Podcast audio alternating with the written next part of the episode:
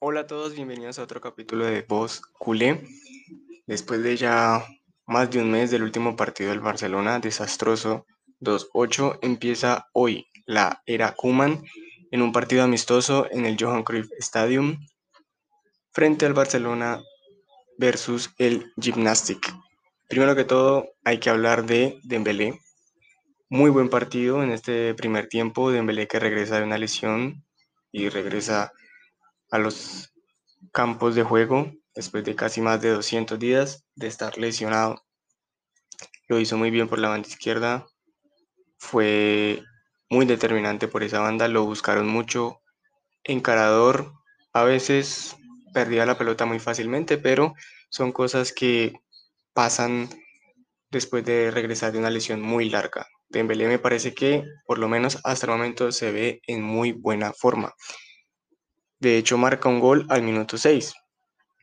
Diez minutos después, casi, Griezmann marca un gol de penal después de haber sido cobrada una mano en el área y Messi deja que el francés marque el segundo gol de este partido. Esto pasó al minuto 17. Después de este gol, el Barcelona poco a poco fue perdiendo protagonismo. Tenía la pelota, pero como pasaba en la temporada pasada, no pasaba absolutamente nada con ella. No creaban muchas opciones que digamos y tampoco remataban al arco. Pedri y Aleñá, los nuevos entre comillas, a Leña, que regresaba del Betis. Me gustó mucho Pedri, unos 10-15 minutos. Después se clavó completamente en una banda y se fue perdiendo. No se vio mucho de Pedri esta primera parte, pero se ve que es un jugador que tiene carácter. Se le vio en esos 15 minutos despierto, activo, buscando la pelota. A veces un poquito encarador. Aleñá, no sé la verdad por qué el equipo quiere prescindir de él. Yo no lo haría, es un jugador excelentísimo. Para nada lo vendería, me quedaría con él, además de que toda su vida ha jugado y conoce mucho el estilo Barça. En este primer tiempo, la defensa, como siempre, sigue pasiva, dejan jugar. De hecho, al minuto 31 llega el gol de Bonilla, donde literalmente lo dejaron rematar. Neto ni siquiera se tiró, fue un golazo, la verdad, del Gymnastic. Y así cerraba entonces la primera parte, no hay mucho que decir en esos 15 minutos sobrantes de la primera parte. Lo mismo, un Barça que tiene la pelota, pero no hace mucho con ella. De todas maneras, me parece que eh, hubo un cambio por lo menos en la estructura del equipo, un 4-2-3-1, que fácilmente durante el desarrollo del juego termina siendo un 4-3-3, ya que eh, Messi, perdón, Dembélé y en este caso Pedri por las bandas eran más delanteros que mediocampistas, que subían y bajaban. Eh, hay que recalcar el trabajo defensivo de Griezmann, que es un plus más, ya que pues como todos sabemos Messi de pronto no, ya no cumple esa función de bajar y recuperar pelotas. El segundo tiempo, otro equipo completamente diferente. Ninguno de los del primer tiempo estuvo, pero me gustó mucho, mucho, mucho más este segundo tiempo con este equipo lleno de jóvenes, juveniles del Barça, canteranos. Hay que hablar de De Jong, jugó en la segunda parte y para mí fue el mejor del segundo tiempo. Controló la mitad de la cancha, recuperaba, daba muy buenos pases, para mí, De Jong tiene que ser titular esta temporada por encima de Sergio Busquets.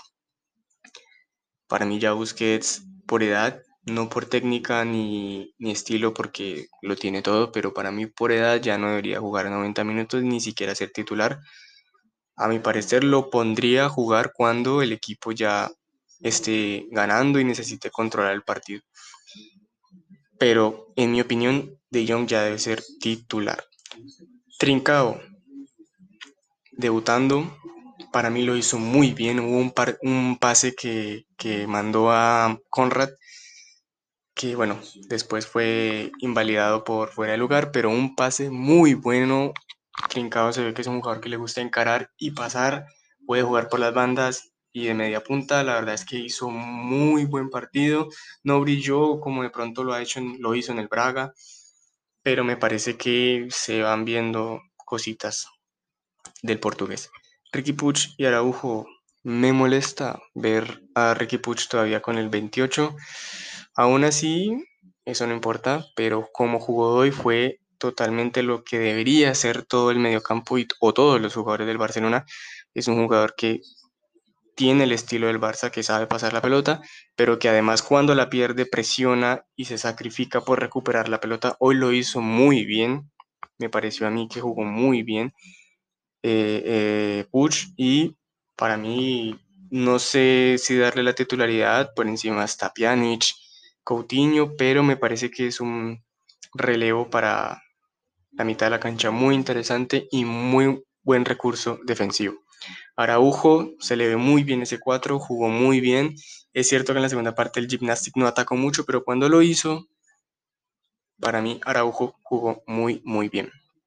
Coutinho, creo que tema que esperábamos casi todos los culés, que iba a pasar con Coutinho, al parecer se queda o se queda definitivamente en el Barcelona.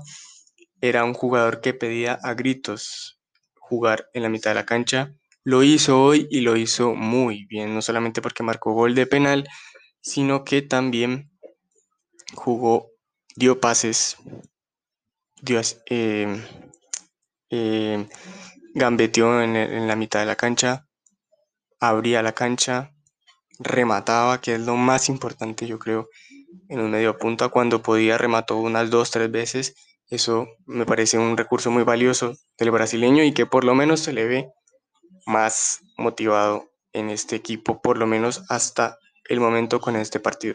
No hay que sacar todavía conclusiones, son partidos de pretemporada, todavía se están adaptando a un nuevo modelo de juego, el estilo puede que sea el mismo o sigue siendo el mismo, pero por el momento la conclusión de este partido, para mí el equipo 2, el del segundo tiempo, jugó mucho mejor y gustó más, porque hubo más, fue mucho más dinámico, hubo más explosividad, recuperaron rápido la pelota, no fueron pasivos como el primer equipo.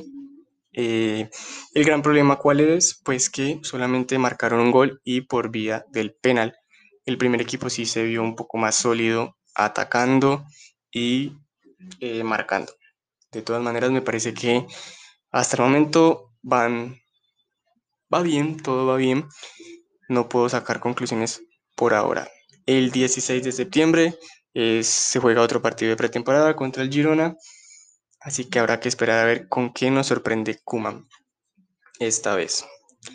Eso ha sido todo por hoy. Recuerda seguirme en mis redes sociales, Instagram y YouTube. Hoy estamos em, abriendo un nuevo camino.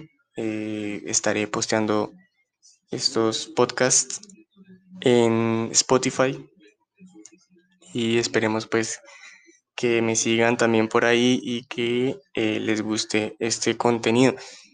Ya sabes, si te gustó, dale like, compártelo y suscríbete al canal. No siendo más, chao, chao.